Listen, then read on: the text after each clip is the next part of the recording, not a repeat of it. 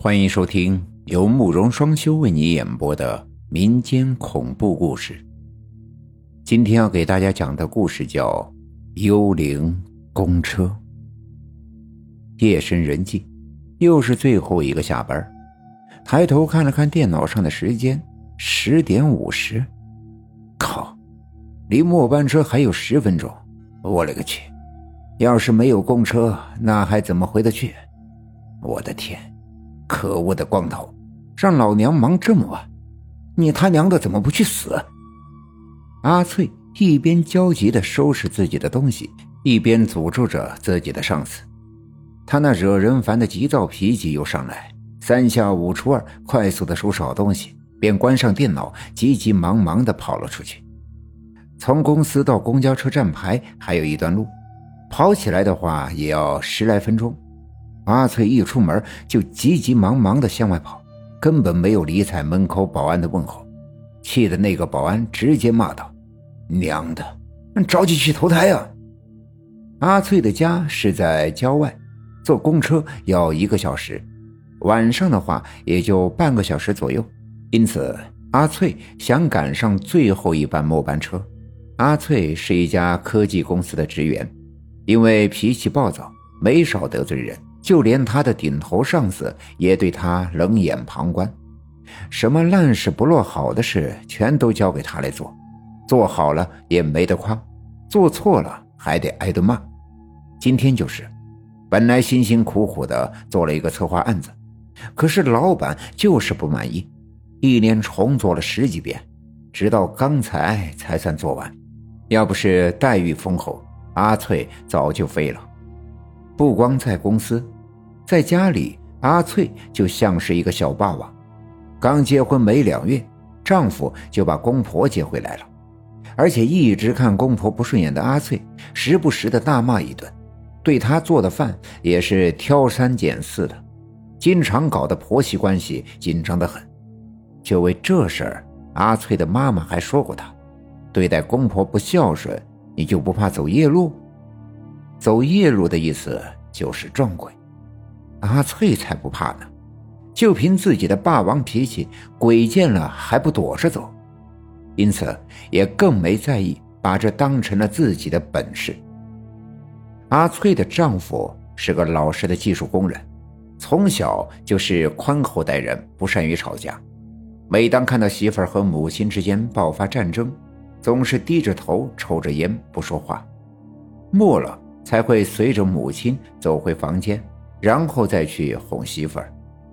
阿翠的公婆是个乡下人，老实本分，自己儿子能娶得城市人做老婆，那就是不知祖上几代人修来的福分，因此也就忍了，宁愿自己落泪也不敢吭声，日子也就这样子过了下来。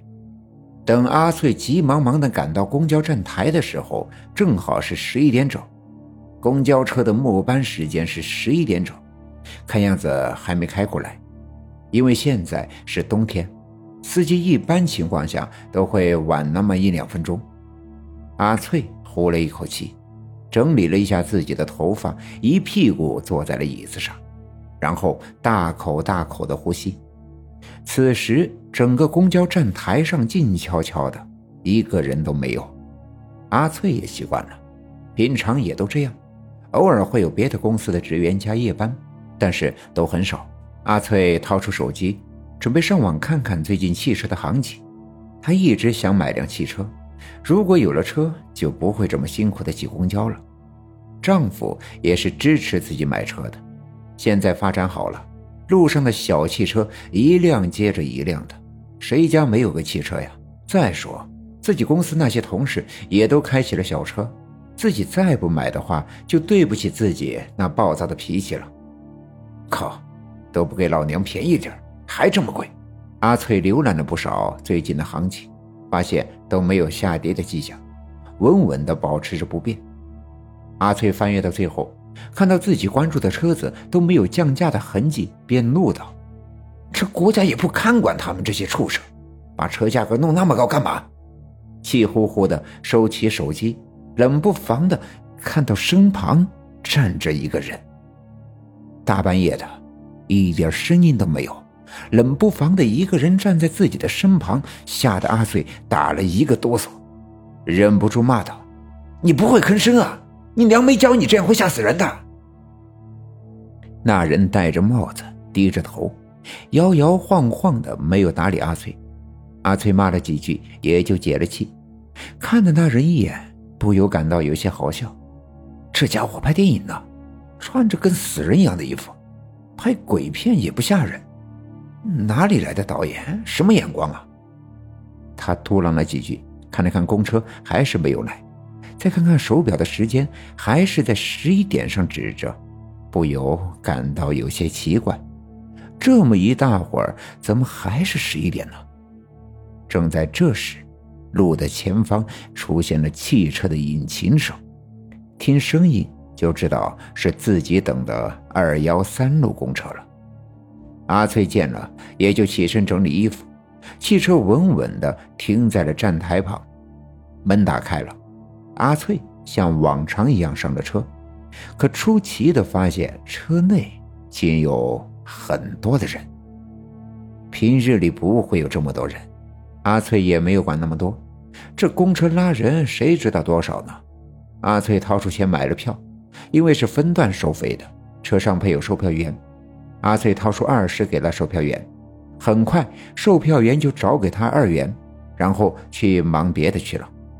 阿翠找了个位置坐了下来，可很快他就发现了不对劲儿，车内所有人的眼睛都看着自己，脸上发着一丝不明白的笑意，不由得感到有些奇怪。